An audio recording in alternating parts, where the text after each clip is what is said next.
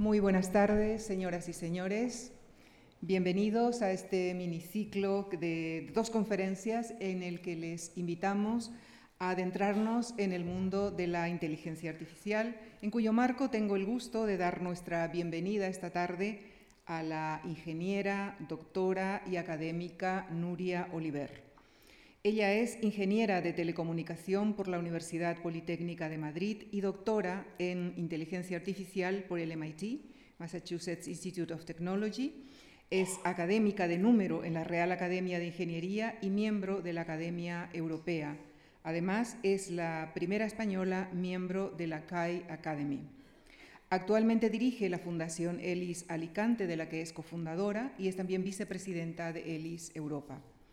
Es además eh, em, asesora científica principal para el Instituto eh, Vodafone.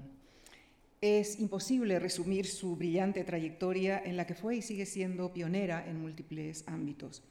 Reúne 25 años de labor investigadora desarrollados en el MIT, así como en el Laboratorio de Investigación de Microsoft en Redmond. Fue la primera directora científica mujer en Telefónica y más D entre los años 2007 y 2016 y la primera directora de investigación en ciencias de datos en Vodafone a nivel mundial entre los años 2017 y 2019. Es inventora de 41 patentes y autora de casi dos centenares de publicaciones en revistas científicas. Asesora a los gobiernos de la Comunidad Valenciana, de Cataluña y de España, así como a la Comisión Europea en temas del ámbito de la inteligencia artificial. Es la única investigadora española reconocida por el ACM como eh, fellow y científica distinguida. Su trabajo ha sido premiado a nivel nacional e internacional con numerosos galardones. Por citar solo algunos de ellos del ámbito nacional, recibió el, el primer Premio Nacional de Telecomunicación, el Premio Nacional de Informática, categoría Ángela Ruiz Robles en el año 2016 y en el año 2021 el Premio Jaime I en la categoría de Nuevas Tecnologías, entre muchos otros. Finalmente, Permítanme destacar que además de su brillante carrera científica, ella dedica parte de su tiempo a la divulgación científico-tecnológica con el interés particular en motivar a las jóvenes a estudiar carreras tecnológicas. Les dejo con la doctora Nuria Oliver en la conferencia que ha titulado Hacia una inteligencia artificial socialmente sostenible. Muchísimas gracias.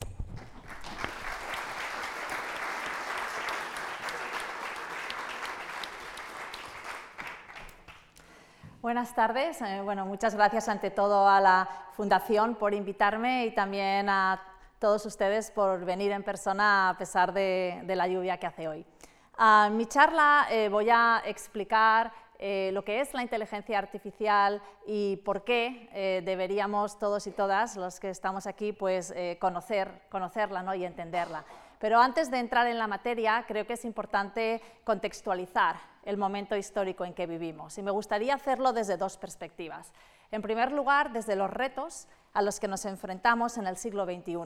Mi primer mensaje es que muchos de estos retos, retos que en muchos casos amenazan incluso la supervivencia de nuestra especie, no los vamos a poder afrontar sin la ayuda de la inteligencia artificial, que no va a ser ni será la solución, pero sí formará parte de la solución.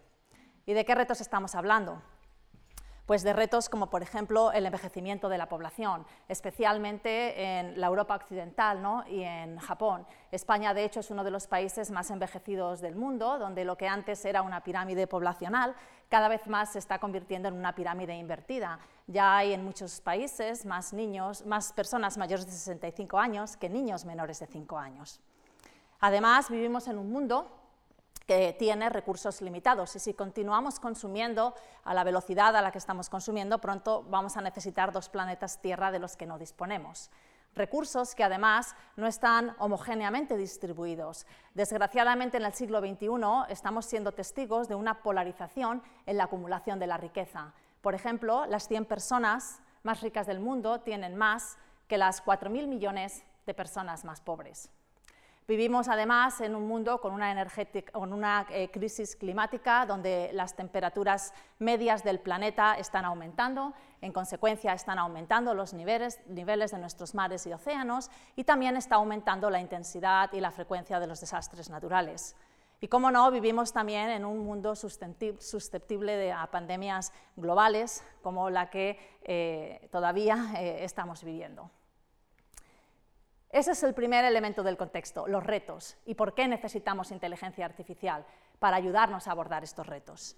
El segundo elemento del contexto es eh, el contexto tecnológico en el que estamos. Nos encontramos en un momento realmente muy ilusionante desde un punto de vista tecnológico. Vivimos en un mundo en el que desde hace ya años hay más del doble de móviles que humanos. Y los móviles realmente modulan nuestra experiencia vital, ¿no? hasta el punto de que vamos a ver un concierto y no estamos mirando el concierto, ¿no? sino que estamos grabándolo con nuestros móviles. O vamos a conocer y a escuchar a la primera y única candidata a la presidencia de Estados Unidos y no la miramos a la cara, sino que nos estamos haciendo un selfie con ella. Pero esto no es solamente un fenómeno en países desarrollados, sino también en países en desarrollo, donde el teléfono móvil es el dispositivo con mayor adopción en nuestra historia. Hay más personas en el mundo que tienen acceso a un móvil que personas que tienen acceso a agua potable, por ejemplo como también ilustra esta foto, donde estos migrantes levantan sus móviles expectantes al cielo buscando cobertura para poderse comunicar con sus familiares.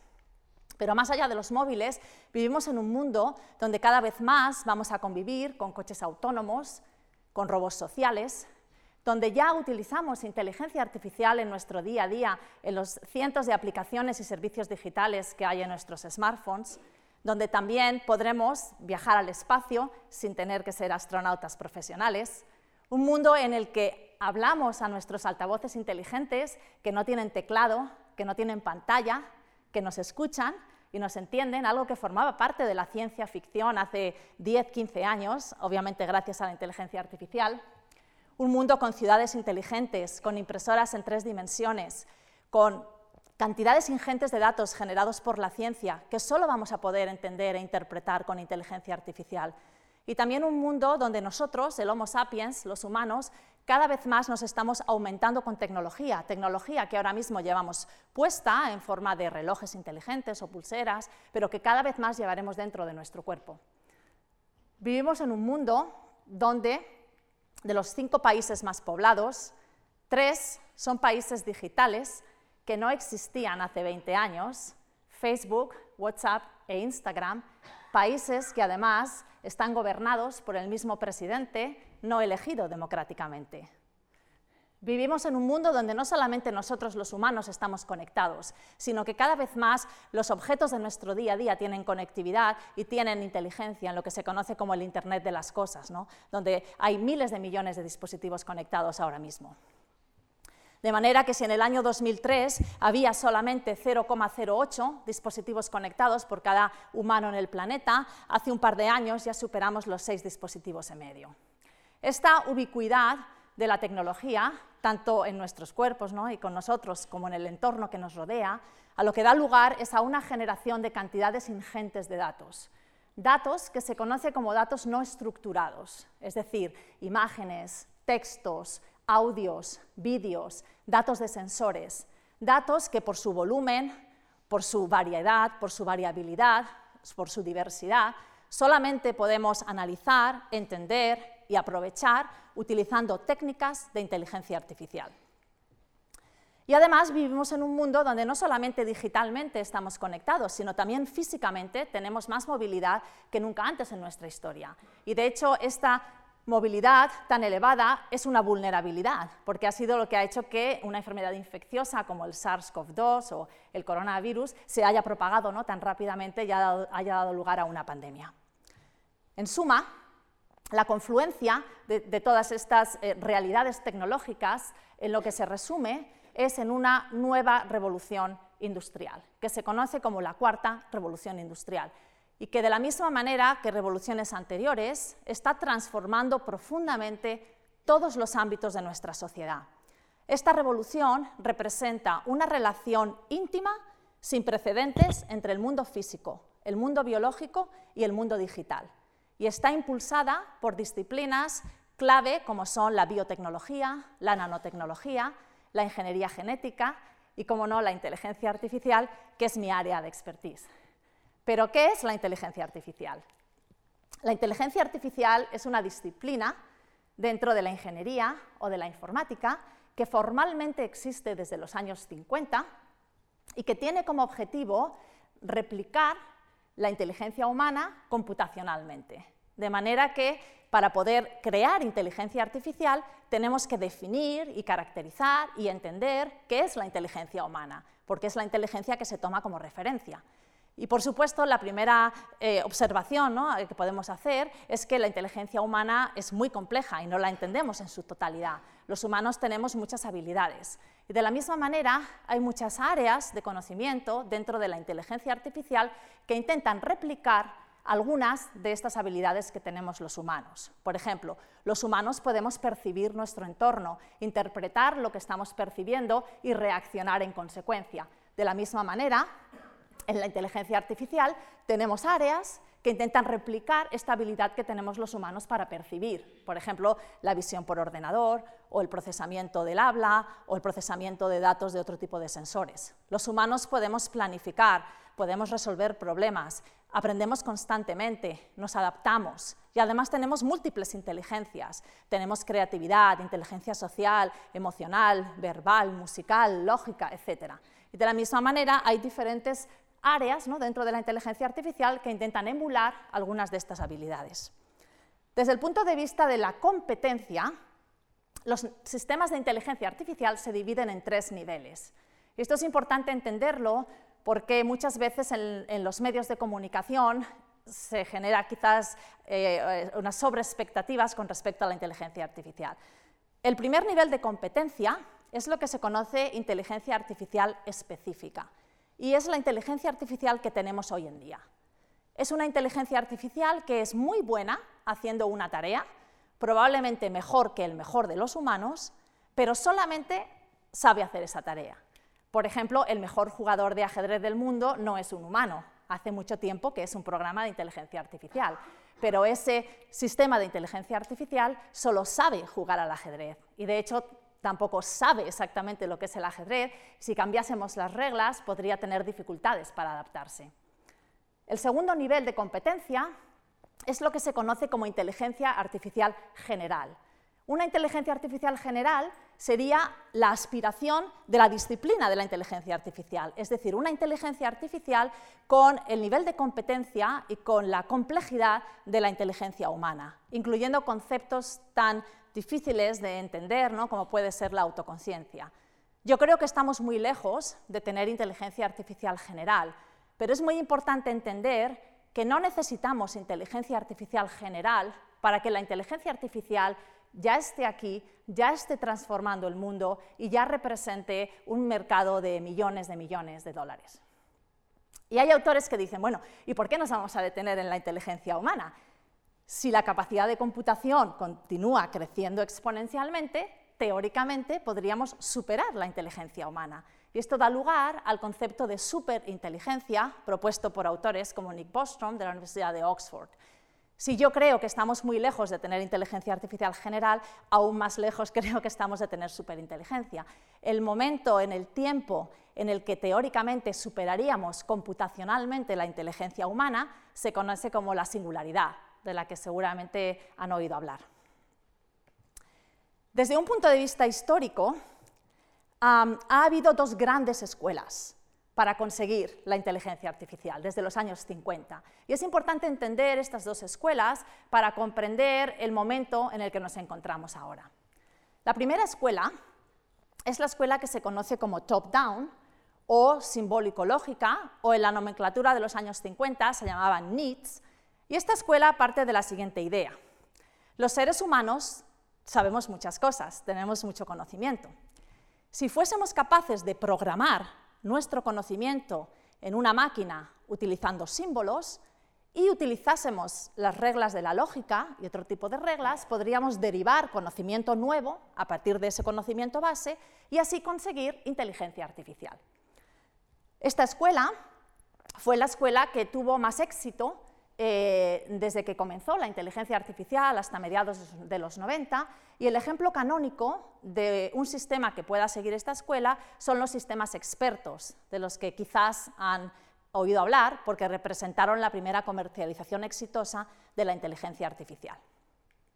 La segunda escuela, que es la escuela a la que yo pertenezco, es la escuela bottom-up o conexionista o en la nomenclatura de los años 50, eh.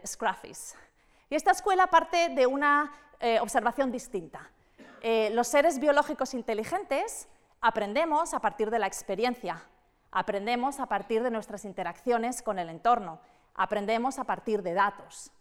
Si queremos construir inteligencia artificial, deberíamos inventar algoritmos en los ordenadores que también aprendan a partir de datos. El ejemplo canónico de esta escuela serían las redes neuronales, de las que seguramente han oído hablar. Quería compartir este artículo del New York Times de 1956, donde se habla de un dispositivo inventado por la Armada Americana que tenía la capacidad de aprender. Era un dispositivo inventado por Frank Rosenblatt eh, y era la red neuronal más sencilla que hay, que es eh, un perceptrón. Y ya en los años 50, Frank Rosenblatt decía, esta máquina aprende como un humano. Al principio se equivoca, pero conforme va teniendo experiencia, va mejorando.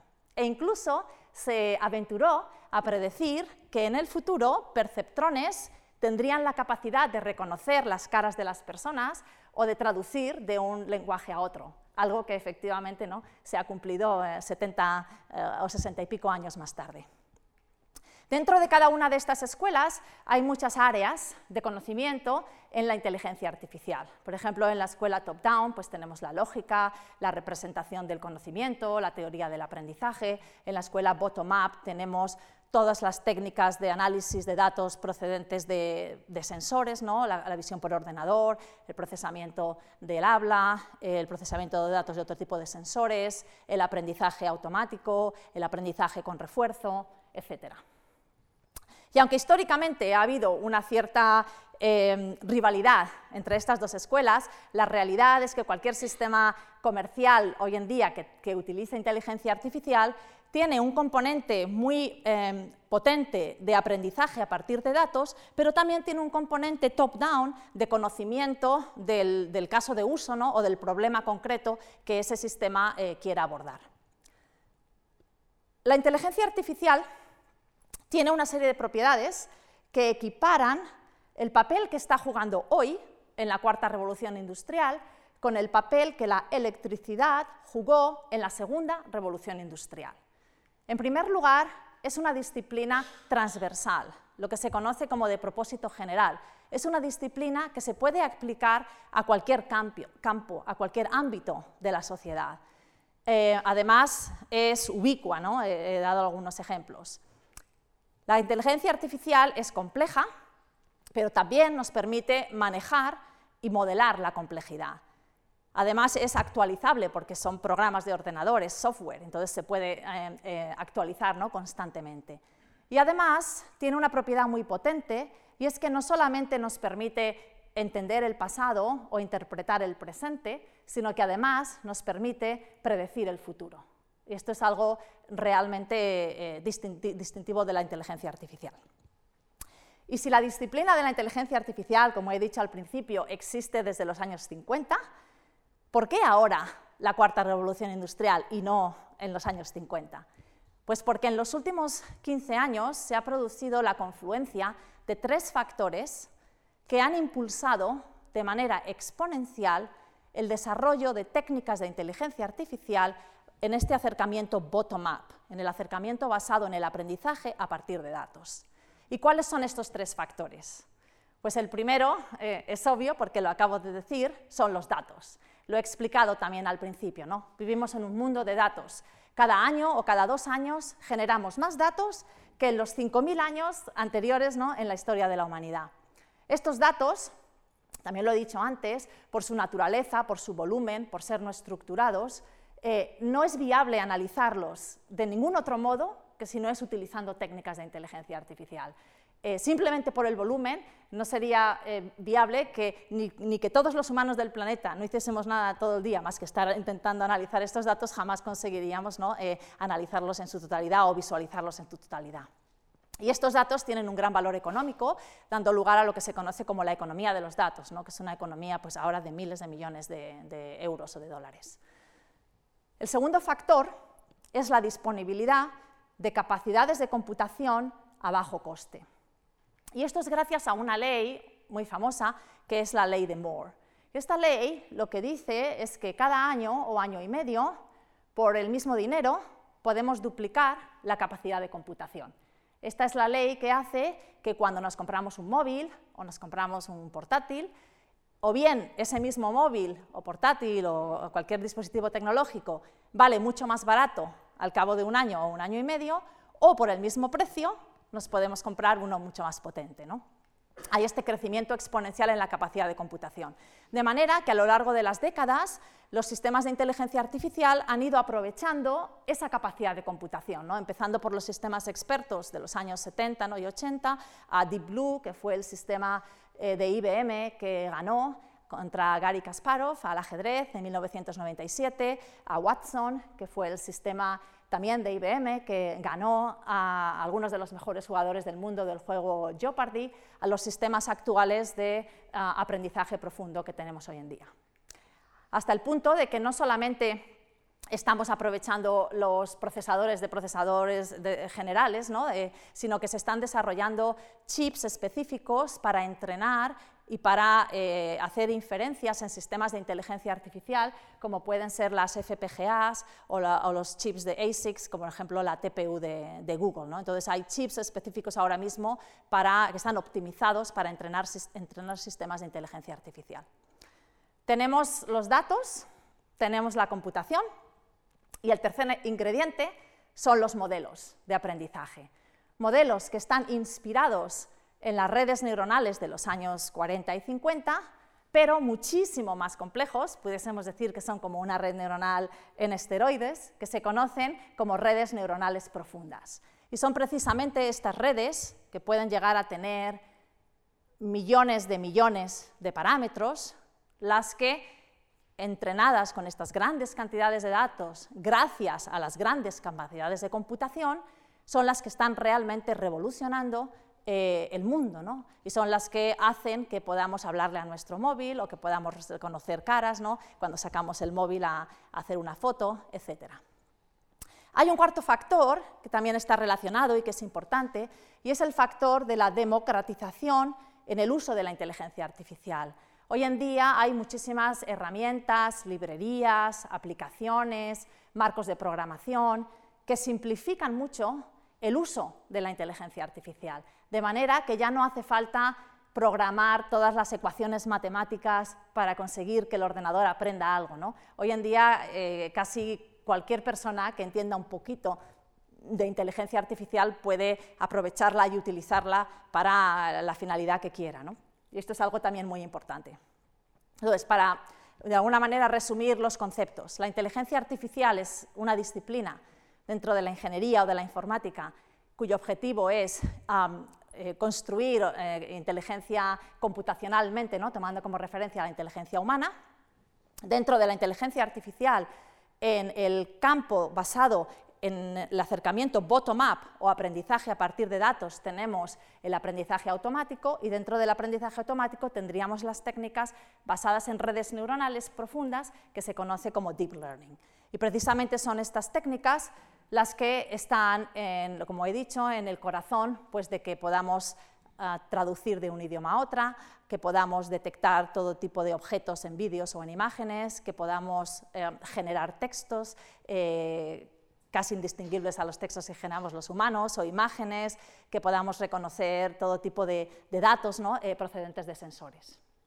De manera que quizás no es sorprendente que en los últimos años hayamos alcanzado hitos que parecían formar parte de la ciencia ficción hace 10 o 15 años. ¿no? He comentado eh, ya el, ejemplo de Watson y, del ajedrez eh, a finales de los 90, pero es que desde aproximadamente el 2016 hasta ahora, casi cada año o cada pocos meses eh, superamos un hito. ¿no? incluyendo el que AlphaGo ganase contra alguno de los mejores jugadores de Go del mundo. Durante muchos años se pensaba que el ajedrez era alcanzable para la inteligencia artificial, pero no el juego de Go, porque tenía eh, exponencialmente muchísimas más posibles combinaciones y parecía que no era accesible ¿no? para un sistema de inteligencia artificial. Y esto es algo que en el 2016 pues, se demostró que eh, un sistema de inteligencia artificial podía ganar al juego de Go. O, por ejemplo, en el 2017, EA Libratus, un, sistema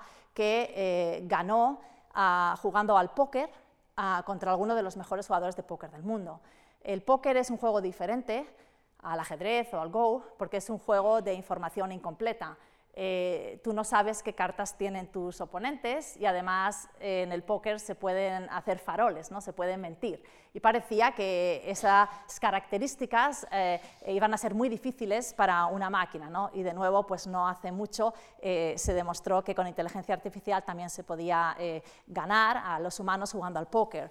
O el, el hito de AlphaZero, un sistema de inteligencia artificial que ganó contra el mejor jugador de, ajedrez del mundo, que es otro programa de inteligencia artificial, Stockfish, en 2018, pero con la característica de que AlphaZero había aprendido por sí mismo a jugar al ajedrez, jugando contra sí mismo eh, millones de veces. Y luego tenemos el caso reciente de AlphaFold, un sistema que es capaz de predecir e inferir la estructura en tres dimensiones de las proteínas y que tiene el potencial de revolucionar eh, pues el campo de la, biología ¿no? y de la, de la farmacología y de la medicina. Pero más allá de estos ámbitos, no podemos olvidar que todos los que estamos aquí interaccionamos con la inteligencia artificial casi desde que nos despertamos hasta que nos acostamos, porque son algoritmos de inteligencia artificial los que deciden qué noticias leemos, qué amigos tenemos, qué información encontramos en Internet, qué libros compramos, qué películas vemos, qué música escuchamos, ya lo he dicho antes, ¿no? le hablamos a nuestros móviles o le hablamos a nuestros altavoces inteligentes y nos entienden, gracias a la inteligencia artificial. Algoritmos de inteligencia artificial también cada vez más deciden por dónde vamos para tener en cuenta las condiciones climáticas o el tráfico, pero también podrían tener en cuenta intereses comerciales. Hace ya mucho tiempo que las transacciones eh, en bolsa o los procesos de manufactura están automatizados ¿no? y se utiliza la inteligencia artificial. También lo he dicho antes, conviviremos con coches autónomos ¿no? conducidos por inteligencia artificial y no vamos a poder avanzar en muchas de las ciencias experimentales sin la ayuda de la inteligencia artificial para analizar estas grandes cantidades de datos. Pero también, cada vez más, algoritmos de inteligencia artificial van a impactar qué tratamiento médico se nos aplica, qué diagnóstico se nos hace o qué sentencia judicial se nos dictamina.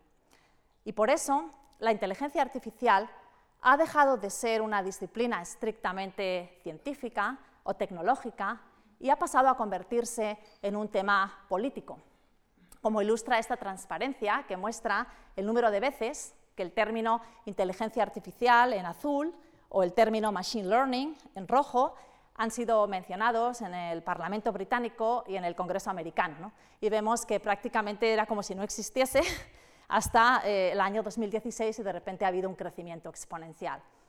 Y por eso quizás no es sorprendente que haya eh, más de una cincuentena de países del mundo que hayan elaborado sus estrategias nacionales o supranacionales de inteligencia artificial. En Europa tenemos una estrategia europea eh, que fue articulada en estos dos documentos. en primer lugar, una guía ética para el desarrollo de una inteligencia artificial confiable y luego un documento con eh, una visión de las inversiones que deberían hacerse y las políticas que deberían implementarse en Europa para conseguir este concepto de inteligencia artificial confiable, que es el concepto que queremos defender en Europa.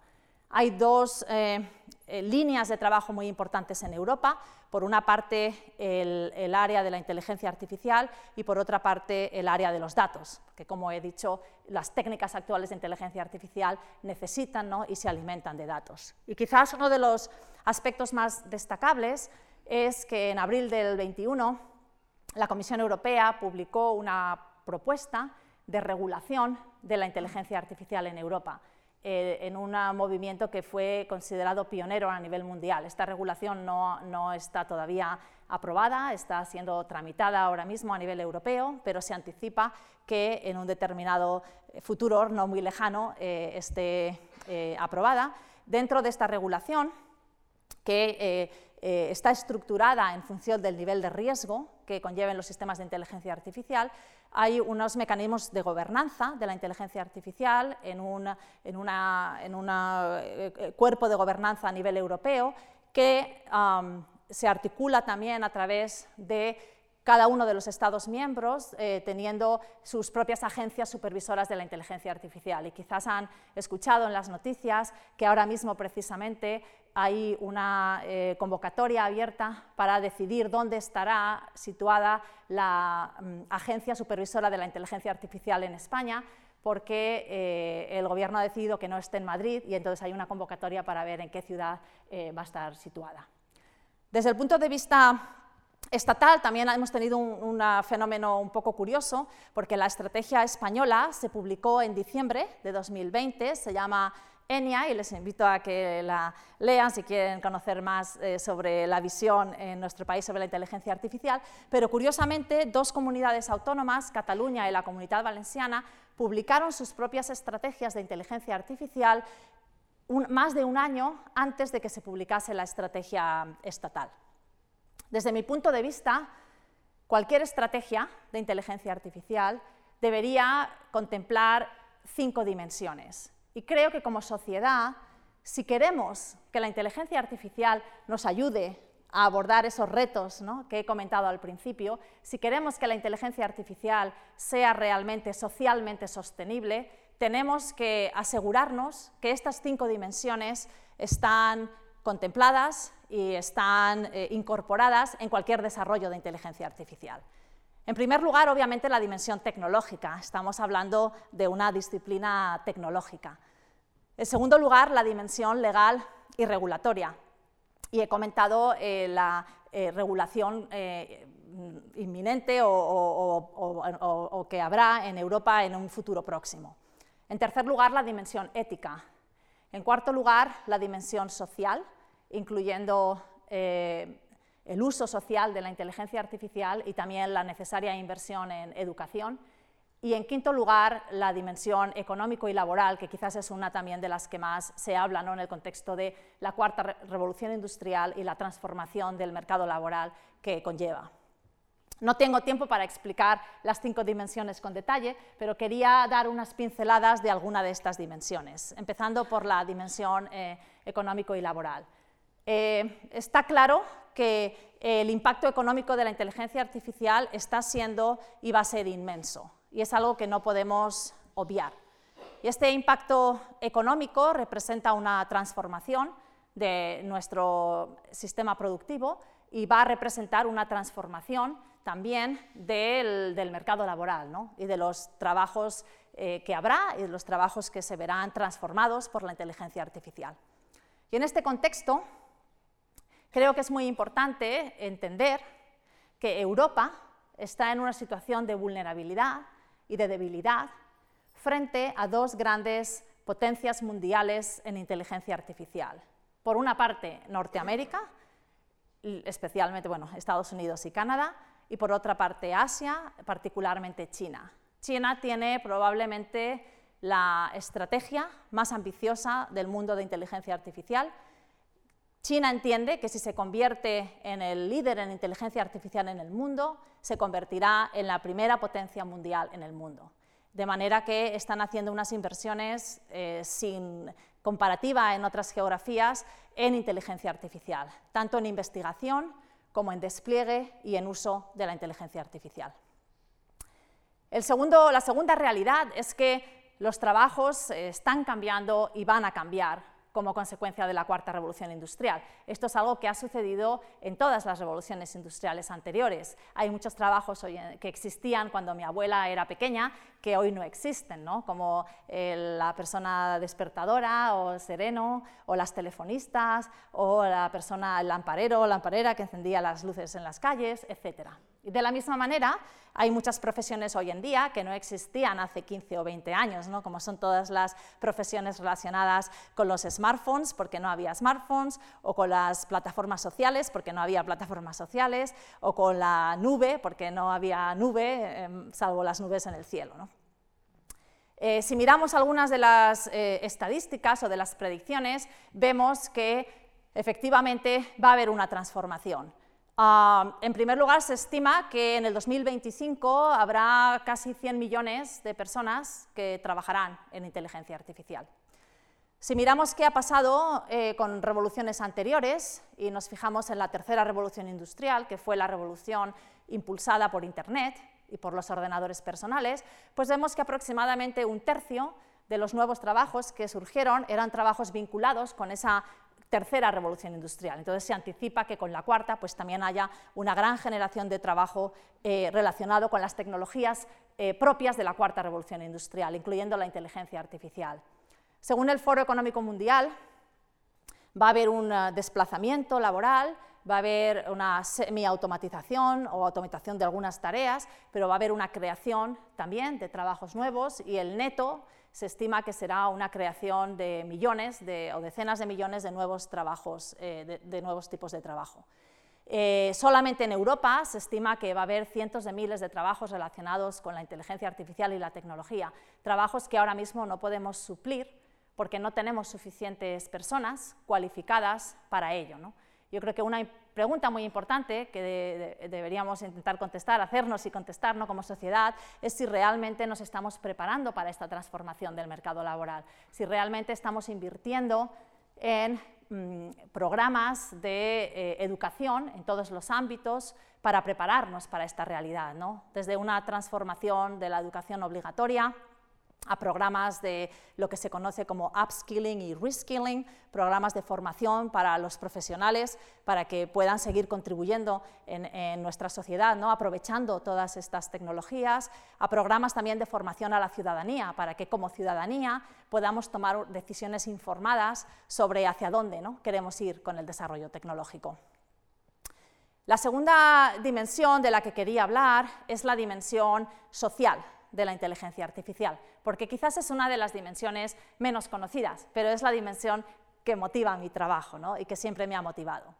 Y es que, eh, por eso he empezado mi presentación eh, eh, motivándola ¿no? con los retos a los que nos enfrentamos, y por eso creo firmemente que necesitamos la inteligencia artificial para abordar esos retos.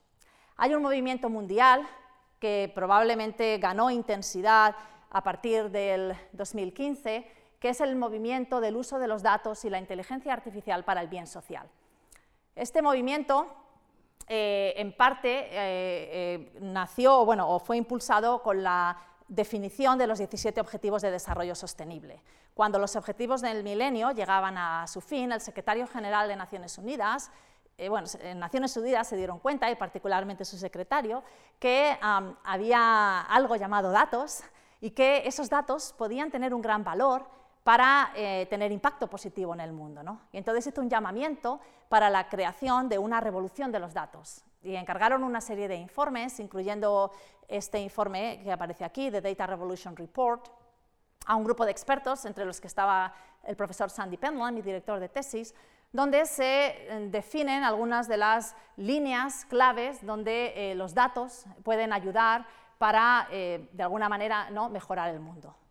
De modo que cuando se definieron los 17 Objetivos de Desarrollo Sostenible, en paralelo ha habido un movimiento de cómo los datos y la inteligencia artificial pueden ayudar en el contexto de estos objetivos. Y hay diferentes ámbitos donde eh, esto puede suceder.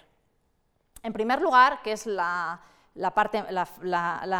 impacto más directo, es que los datos analizados con inteligencia artificial nos puedan ayudar a medir mejor dónde estamos con relación a los objetivos.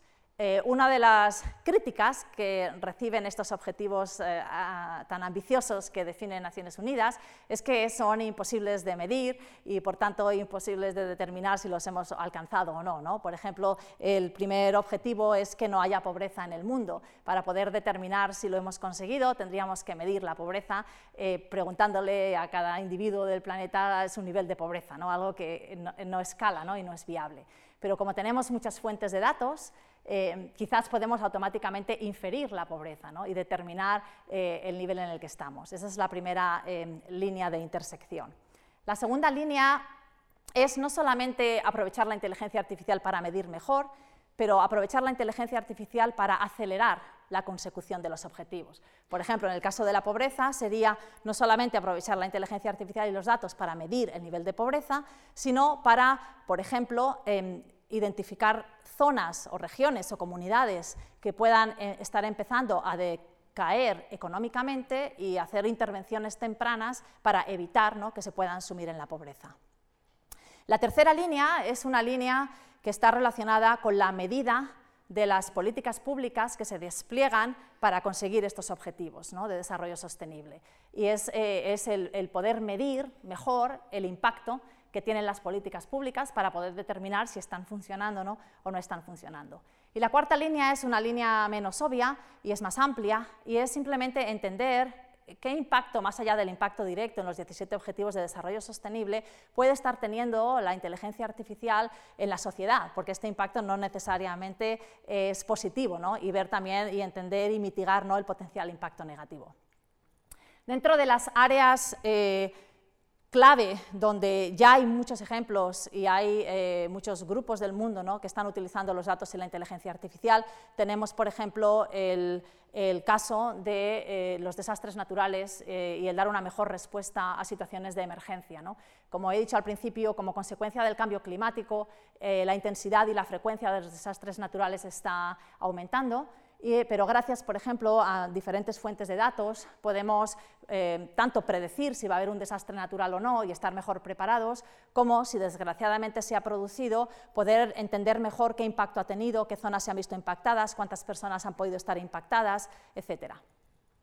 Otra línea eh, muy potente en la que yo también he trabajado es la línea de eh, fomentar la inclusión financiera y el desarrollo económico tanto eh, pudiendo detectar y medir e inferir niveles de pobreza en el mundo, tenemos que entender que hay muchos países del mundo cuyo censo puede ser, a lo mejor puede tener 30 años, es decir, es totalmente obsoleto, ¿no? Y cómo podemos aprovechar datos de diferentes fuentes para poder inferir mejor los niveles de pobreza y así poder llegar a, todo el mundo, o cómo podemos fomentar, por ejemplo, la inclusión financiera creando eh, modelos alternativos de riesgo crediticio para fomentar que las personas que no están bancarizadas, de las cuales hay eh, más de mil millones en el mundo, puedan tener acceso a crédito gracias a, la construcción de modelos que puedan determinar su, riesgo crediticio.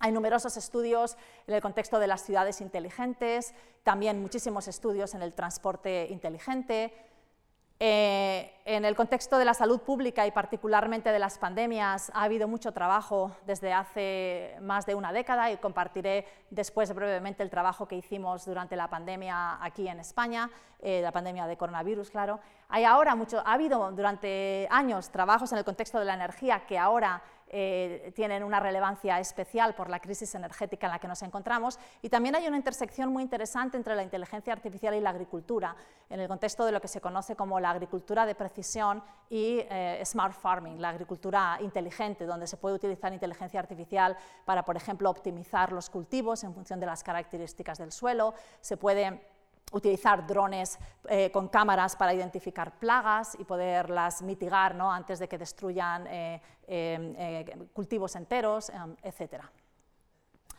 Si les interesa este tema, hay muchas publicaciones disponibles públicamente que explican con mucho más detalle todas estas áreas.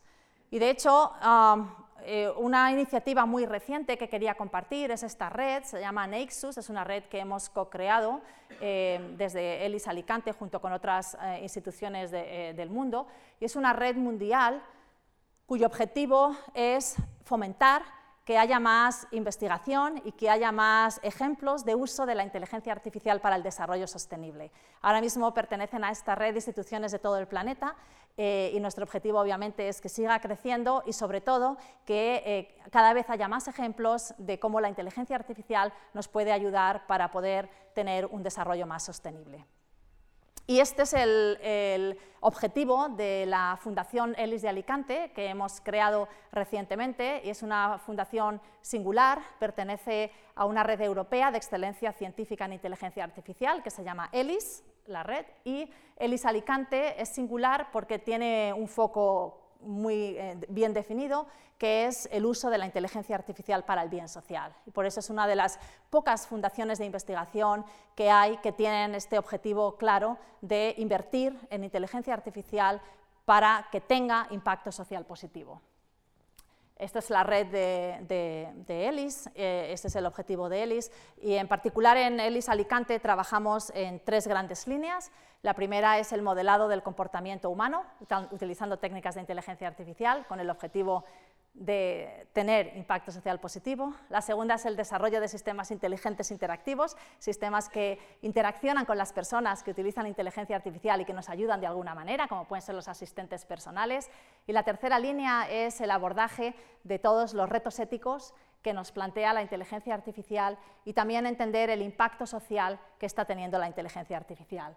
Y simplemente como un ejemplo quería compartir el trabajo que hemos hecho durante la pandemia en el uso de los datos y la inteligencia artificial para apoyar la toma de las decisiones de las políticas públicas en la pandemia en la comunidad valenciana. El principal reto con el que nos enfrentábamos era este reto, que es un reto tradicional, eh, el reto de cómo conectar dónde están los datos con dónde están los tomadores de decisiones. Si entendemos que los datos son un reflejo de una realidad subyacente y queremos que las políticas que se definan sean políticas que estén basadas en la evidencia, que estén basadas en esa realidad subyacente, idealmente conseguiríamos de alguna manera conectar eh, o interpretar los datos para que puedan informar a la toma de esas políticas. En el contexto de la pandemia, eh, Tuve la suerte de estar liderando un equipo de más de una veintena de investigadores e investigadoras del Sistema Valenciano Investigador, de las diferentes universidades y centros de investigación de la Comunidad Valenciana, y estructuramos el reto ¿no? de cómo suplir esta brecha en cuatro grandes líneas de trabajo. En primer lugar, trabajamos en el modelado de la movilidad humana. Eh, obviamente, una enfermedad infecciosa que se transmite de humano a humano, como es el coronavirus, no se convierte en pandemia si no nos movemos y por eso hemos estado confinados durante tantos meses eh, y por eso es tan importante entender la movilidad. Entonces hemos sido, fuimos una de las eh, comunidades autónomas pioneras en el uso de datos de gran escala, datos anonimizados eh, y agregados que compartió con nosotros el INE y que luego fueron públicos y están son disponibles públicamente en la página web del INE, para poder entender el impacto de las medidas de confinamiento en la movilidad y el impacto de esa reducción de la movilidad en la propagación del virus. La segunda línea de trabajo eh, en la que trabajamos es en lo que se conoce como el desarrollo de modelos epidemiológicos computacionales, modelos en el ordenador, tanto de inteligencia artificial como modelos más clásicos, que nos permitiesen predecir cuántos casos de coronavirus iba a haber en el futuro, no solamente bajo la situación actual, sino también bajo diferentes posibles escenarios hipotéticos de diferentes medidas ¿no? que se pudiesen aplicar. ¿Qué pasaría si se cerrasen los colegios? ¿Qué pasaría si no hubiese movilidad? Para poder entender si esas diferentes medidas iban a tener o no algún impacto ¿no? en la progresión del virus.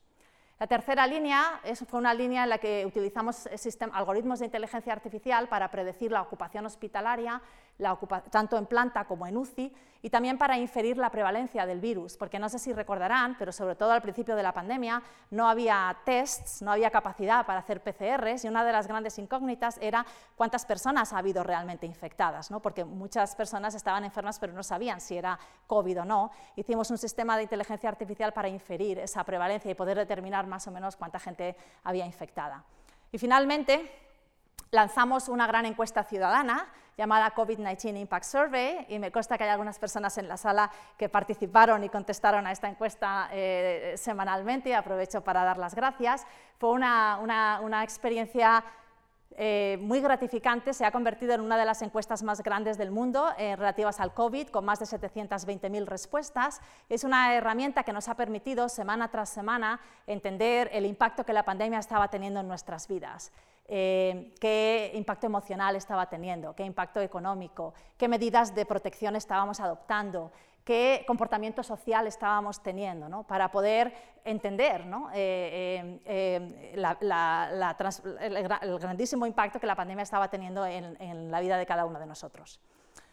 Un elemento muy importante para el, éxito de este esfuerzo que hemos estado haciendo durante dos años es esta capa que se ve aquí arriba de interpretación de los resultados y de agregación, donde tuvimos la suerte de que parte de nuestro equipo, eh, éramos un equipo que trabajábamos muy intensamente, nos estábamos reuniendo diariamente, muchas veces, varias veces al día, como parte del equipo teníamos la suerte de tener a una directora general de políticas públicas en la Generalitat Valenciana, eh, una persona de perfil político que formaba parte del equipo, que venía a todas las reuniones y que hizo un grandísimo esfuerzo de traducción y de eh, interpretación de todos estos resultados técnicos a em, eh, resultados más accionables ¿no? y más usables desde un punto de vista de las políticas públicas.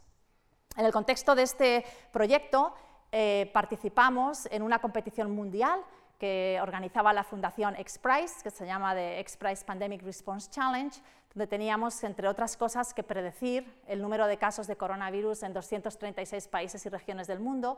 Y ah, sorprendentemente, incluso para nosotros, eh, fuimos los ganadores mundiales de esta competición. Y es algo que realmente nos llena de, orgullo, ¿no? porque ah, creo que era la primera vez que un equipo de España ganaba una competición de, este, de esta índole y fue también una gran inyección pues, de validación externa ¿no? a, todo el trabajo que habíamos estado haciendo. Si les interesa, tenemos muchas publicaciones, tanto científicas como más de divulgación, donde contamos eh, pues todo el trabajo que hemos hecho. La revista Wired escribió un artículo bastante largo contando nuestra historia, que, eh, porque era un esfuerzo peculiar incluso a nivel internacional, el que hubiésemos conseguido cerrar esa brecha entre dónde están los datos y dónde están las políticas públicas y la toma de decisiones. Y para concluir, quería eh, dar algunas pinceladas de los retos éticos que nos plantea la inteligencia artificial, que son muchos y que tenemos que abordar. Al principio de mi eh, ponencia he explicado eh, cómo necesitamos la inteligencia artificial para resolver los grandes retos del siglo XXI, pero la inteligencia artificial no es perfecta y nos plantea muchos retos que tenemos que solucionar y resolver si queremos realizar ese potencial que tiene. ¿Y cuáles son estos retos? En primer lugar, la violación computacional de la privacidad, es decir, el inferir atributos personales, por ejemplo, la orientación sexual de una persona, la orientación política, eh, bueno, obviamente eh, la edad, ¿no? Eh, a, partir de datos no personales tan no personales como pueda ser los likes ¿no? en una red social o el patrones totalmente anonimizados ¿no? de acceso a alguna red, ¿no? por ejemplo de 3G o de, o de 4G. En Europa tenemos una regulación que protege los mm, datos personales, que es la famosa RPGD o GDPR, pero aún así la inteligencia artificial nos permite, en muchos casos, hacer unas inferencias de datos muy personales, incluso sin que nosotros lo sepamos. Y es algo que tenemos que, bueno, que tener más transparencia sobre ello, pero también que abordar. El segundo reto es un reto que eh, ha tenido bastante visibilidad en los medios de comunicación en los últimos años, que es el reto de la discriminación y los sesgos algorítmicos. ¿Esto qué quiere decir? al, principio de mi presentación he comentado que más allá de algoritmos de inteligencia artificial que nos recomiendan amigos o nos permiten encontrar información, cada vez más la inteligencia artificial se está usando en la salud o en los procesos judiciales o en procesos, por ejemplo, de contrataciones laborales, ¿no? en áreas que tienen un gran impacto para la vida de las personas. Y quizás la pregunta es, ¿y por qué utilizaríamos inteligencia artificial en esos casos? Y la respuesta es porque sabemos que los humanos no somos perfectos en nuestras decisiones.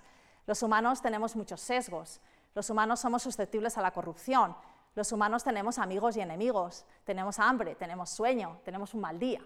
Y nuestras decisiones, por ello, no son perfectas.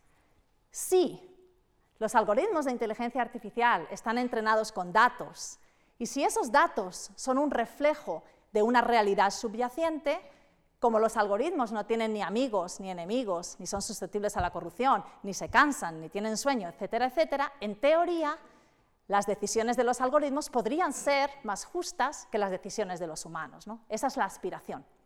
Y por eso hay eh, muchísimo trabajo en, por ejemplo, el uso de inteligencia artificial para el apoyo a la toma de decisiones clínicas, ¿no? porque un algoritmo puede analizar, por ejemplo, todas las radiografías de pecho que hay en el mundo mundial con su clasificación de si tiene un tumor o no tiene un tumor, o si tiene COVID-19 o no tiene COVID, y entonces en teoría tendría una capacidad de clasificar mucho mejor que un humano que no puede ver todas las radiografías del mundo, ¿no? Eh, por ejemplo, si una persona, pues, en base a una radiografía, qué diagnóstico podría tener.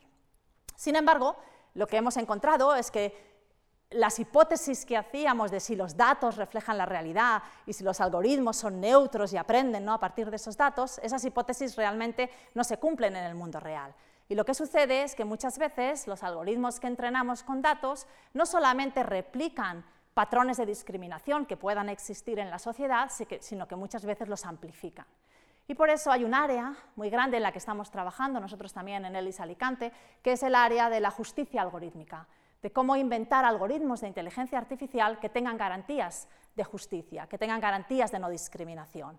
Y por eso es tan importante tener en cuenta todas estas consideraciones éticas cuando se utiliza la inteligencia artificial, porque no es perfecta y las consecuencias de un mal uso pueden ser inmensas. Otra de las limitaciones de los sistemas actuales de inteligencia artificial es lo que se conoce como la opacidad algorítmica o la falta de transparencia. ¿Esto qué quiere decir? Pues lo que quiere decir es que los algoritmos son tan complejos que personas que no son expertas no los entienden, pero tampoco incluso los expertos los entendemos.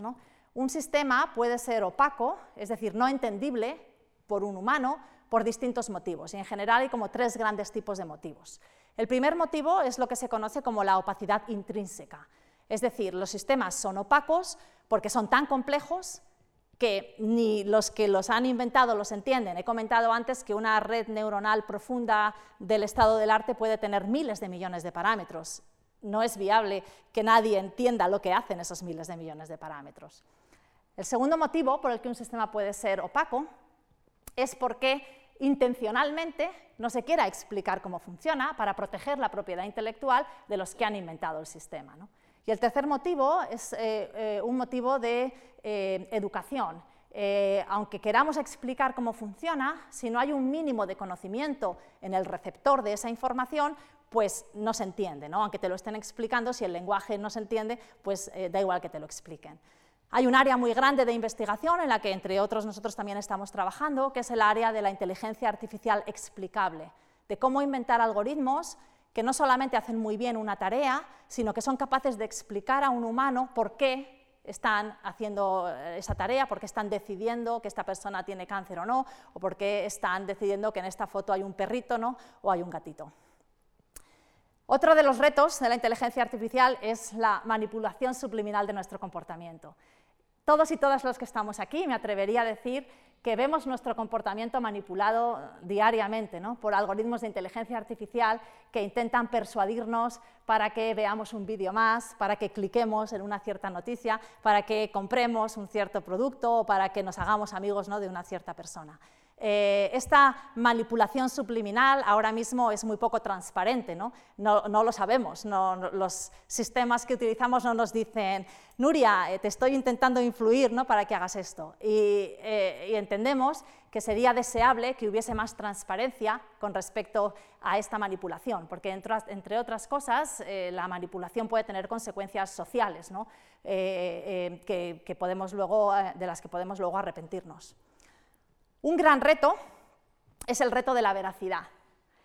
Utilizando inteligencia artificial, cualquiera de los que estamos aquí, no hay que ser experto, podemos generar vídeos, audios, textos, imágenes 100% inventadas por un algoritmo, pero que para cualquier humano parecen reales. Parecen o bien una foto de una persona, pero esa persona no existe, es 100% inventada, o bien es un texto que podría haber escrito un humano, pero no lo ha escrito un humano, no lo ha escrito un algoritmo.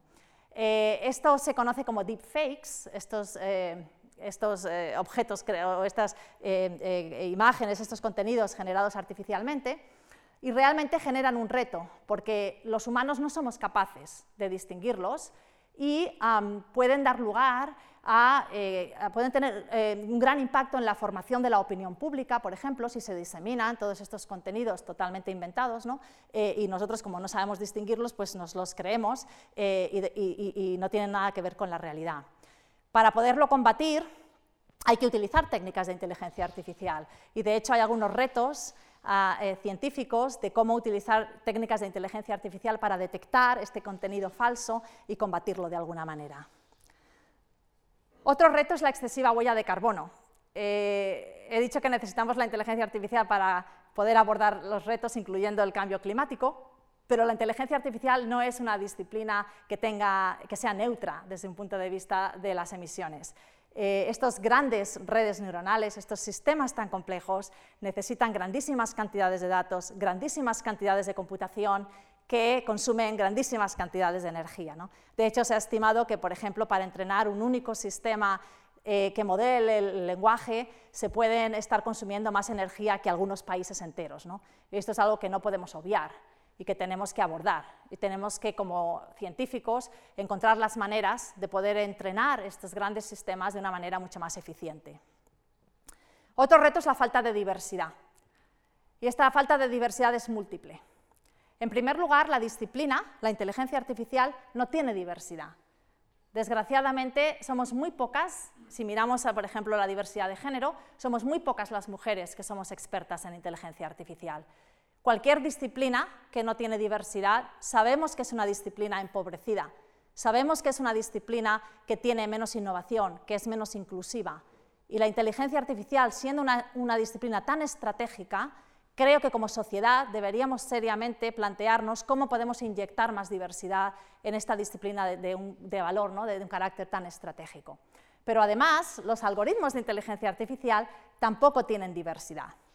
Esto lo que quiere decir es que muchas veces cuando los algoritmos intentan modelarnos, intentan modelar lo que nos gusta, eh, lo que, a nivel de qué noticias leemos, qué películas vemos, qué libros eh, compramos, qué amigos tenemos, intentan, de algún modo nos estereotipan. ¿no? Si, por ejemplo, compramos eh, muchos libros que son de novela histórica, pues eh, nos recomiendan todo novelas históricas. ¿no? O si leemos noticias de un cierto perfil político, nos recomiendan noticias ¿no? de ese perfil político.